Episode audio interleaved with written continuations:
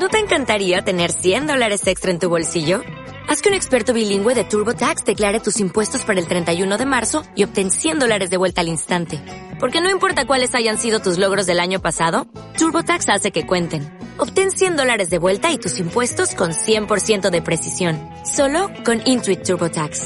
Debes declarar para el 31 de marzo. Crédito solo aplicable al costo de la presentación federal con TurboTax Full Service. Oferta sujeta a cambios o cancelación en cualquier momento.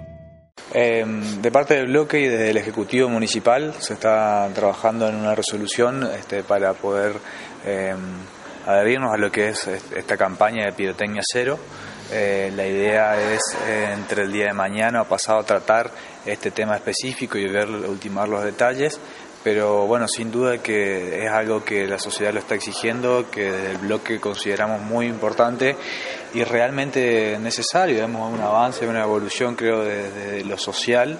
Em, anteriormente se hizo una audiencia, se convocó, se sancionó una ordenanza en la cual se básicamente se busca comunicar y concientizar, pero nosotros desde el bloque y, desde el espacio consideramos que, hay que dar una vuelta de tuerca más, una vuelta de rosca, porque es muy importante, digamos, está en juego eh, la salud de, muchas personas y, también de, la biodiversidad, la naturaleza con los animales que, no hay que restarle importancia, realmente consideramos eh, muy importante. Entonces, mañana lo vamos a estar este, tratando, viendo los, últimos detalles de lo que es eh, control, va a ser eh, va a ser este, restrictivo en el uso de la pirotecnia sonora, no la lumínica, eh, existen distintos tipos de pirotecnia eh, y sin duda de que este va a ser un primer paso para que ya años venideros podamos reglamentarlo mejor y poder trabajar mejor, porque como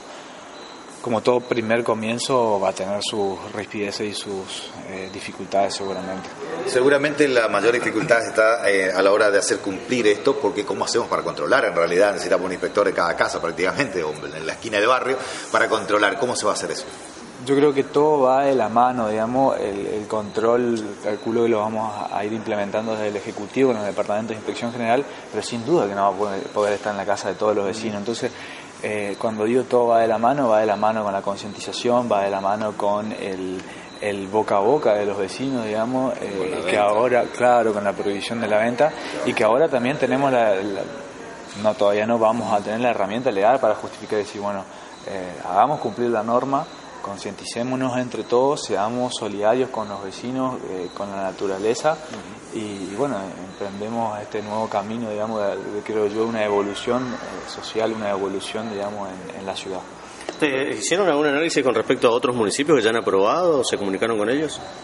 Em, yo estuve leyendo legislación comparada, digamos, de otros municipios, incluso alguna legislación de la provincia de Neuquén. La provincia de Neuquén tiene una ley provincial, en toda la provincia está prohibido la comercialización y uso de pirotecnia.